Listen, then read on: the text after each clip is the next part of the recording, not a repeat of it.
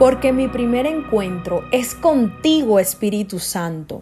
La gloria sea para Dios que nos concede un nuevo día, un nuevo maravilloso amanecer y le damos gracias por estar con nosotros y por su palabra. Hoy quiero estar compartiendo contigo Esther capítulo 4, pero esta vez del verso 15 en adelante. Dice la palabra que entonces Esther envió la siguiente respuesta a Mardoqueo. Ve y reúne a todos los judíos que están en Susa y hagan ayuno por mí.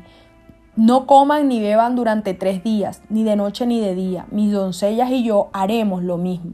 Entonces, aunque es contra la ley, entraré a ver al rey. Si tengo que morir, moriré. Así que Mardoqueo puso en marcha e hizo todo tal como Esther le había ordenado.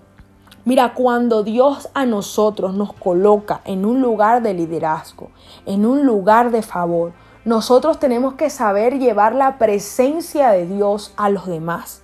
Si tú en tu familia eres el privilegiado que conoce de Dios, que aplica la palabra, lleva la palabra a tus familiares cuando hay una situación difícil. Si en tu empresa eres el líder, eres el jefe o eres esa persona que conoce a Cristo, llévalo a los demás. Y eso es precisamente lo que Esther nos está enseñando el día de hoy porque somos bendecidos para bendecir, porque somos favorecidos para favorecer, porque somos beneficiados para saber beneficiar a los demás con las bendiciones que Dios nos da.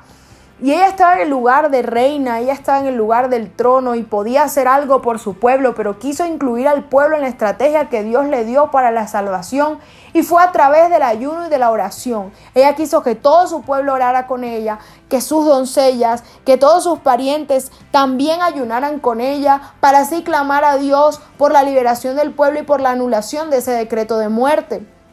Y hoy te digo, si quizás en tu familia, si quizás en tu empresa, si quizás en el lugar donde estás están viviendo una situación difícil, así como Esther, sea un estratega del reino, sea un líder del reino y promueve el clamor, promueve la oración, promueve la presencia de Dios. Porque no tanto es llegar al lugar de honor, sino saberse comportar con un verdadero hijo de Dios cuando estés ahí. Cuando el Señor te bendiga, tenemos que tener esas actitudes de liderazgo que Esther nos está enseñando para poder saber llevar a las personas al que todo lo puede. Y Esther sabía que las fuerzas no provenían de ella en su humanidad, sino que provenían de lo sobrenatural de Dios.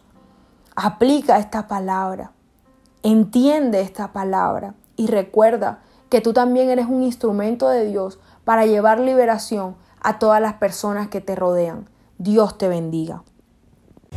Primera cita es tu encuentro diario con Dios. Síguenos y encuentra mucha más bendición. Estamos en Instagram y Facebook como Isabela Sierra Robles. En YouTube como Soplo de Vida Ministerio Internacional. Y no se te olvide compartir este mensaje con los que más lo necesitan.